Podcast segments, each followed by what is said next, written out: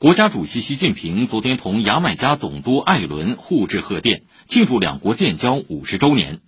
习近平指出，牙买加是英语加勒比地区最早同中国建交的国家之一。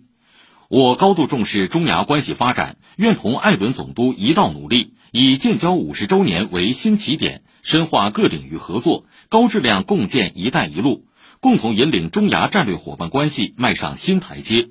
携手构建新时代中牙命运共同体。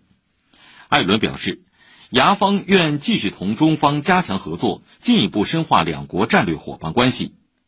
同日，国务院总理李克强同牙买加总理霍尔尼斯互致贺电。